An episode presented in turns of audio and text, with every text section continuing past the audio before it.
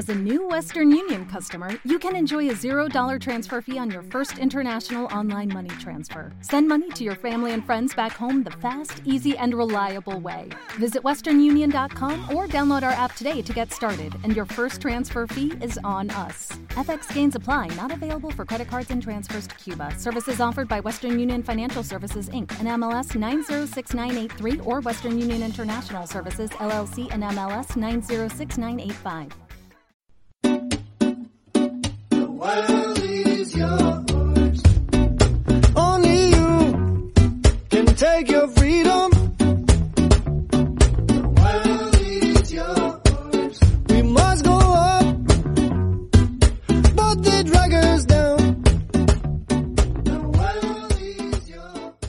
Bienvenidos viajeros, empezamos un nuevo episodio de Viajando sin planes. Yo soy Will Luna, el creador y productor de este podcast y hoy os invito a que escuchéis esta entrevista, esta interesante conversación junto a Guille Álvarez, que ya estuvo por aquí en el episodio 281 en el que nos contó su vuelta al mundo por el sudeste asiático, el Pacífico y Centroamérica y en el episodio 282 un exclusivo para socios en el que nos contaba el tramo final de su viaje y reflexionábamos sobre vivir y viajar por el mundo.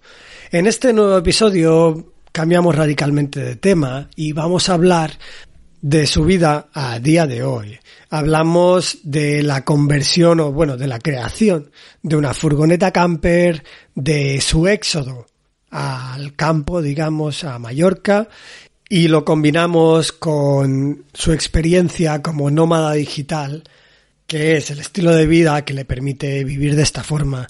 En este episodio, aparte de hablar de furgonetas camper y de cómo construir una, también hablaremos sobre nomadismo digital, cuáles son los pros y contras de trabajar de forma remota y cómo allanarse de alguna manera al terreno laboral para conseguir un trabajo remoto. Bueno, sin más rodeos, quisiera agradecer primero a los apoyos del podcast de Viajando sin Planes, que hacen este podcast posible y a todos aquellos que comentáis, que dejáis me gusta, que dejáis opiniones en Apple Podcast o en Spotify, valoraciones, por vuestra aportación y por vuestro apoyo al podcast. Y bueno, poco más. Muchas gracias y empezamos el episodio. Hola Guille, ¿qué tal? ¿Cómo estás? Buenas, pues, pues muy bien, pues muy bien. Aquí charlando magníficamente, una charla muy productiva. Genial. Bueno, encantado de tenerte una vez más por aquí para un tema completamente diferente, ¿no? Cualquiera que te haya oído en el episodio anterior, en los dos episodios anteriores, dirá, pero este chico es Guille, sigue siendo Guille. pero bueno, según lo que tengo, o lo que creo, creo que sí, ¿no?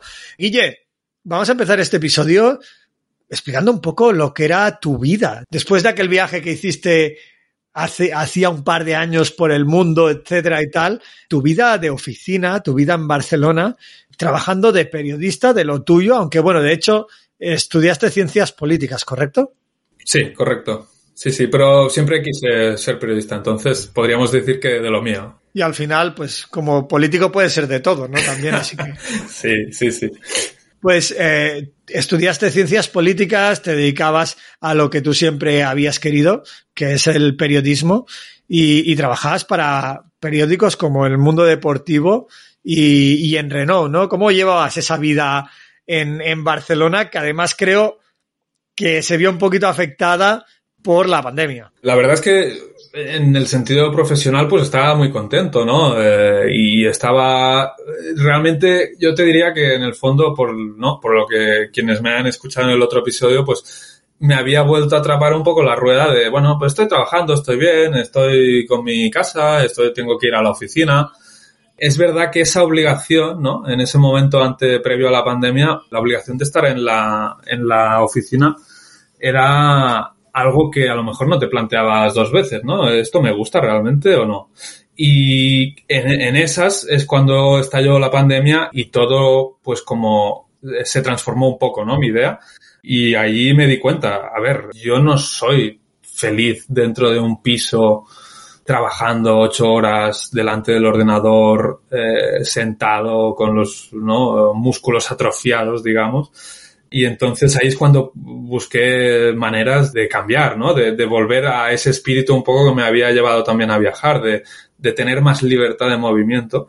Y es cuando, pues, decidí cortar, digamos, mi relación laboral con, en Renault, la agencia creativa, para pasar a una relación de cliente. Es decir, yo me hice autónomo, continué, por suerte, porque tenía una buena relación trabajando para Mundo Deportivo y para en Renault, que todavía lo hago hoy en día. Y lo que hice es buscar otros sitios donde vivir y donde vivir de una manera que me permitiera hacer más las cosas que a mí me gustan. Dile surf, dile pasear por la naturaleza, dile descubrir sitios nuevos, ¿no? Que en el fondo todavía me, sigue chiflando. Bueno, de hecho, buscabas aquella libertad que tanto aclama, ¿no? El nomadismo digital y por el que también a veces se vende una vida que quizá no sea tan idílica como pueda parecer. Me parece interesante tus inicios también.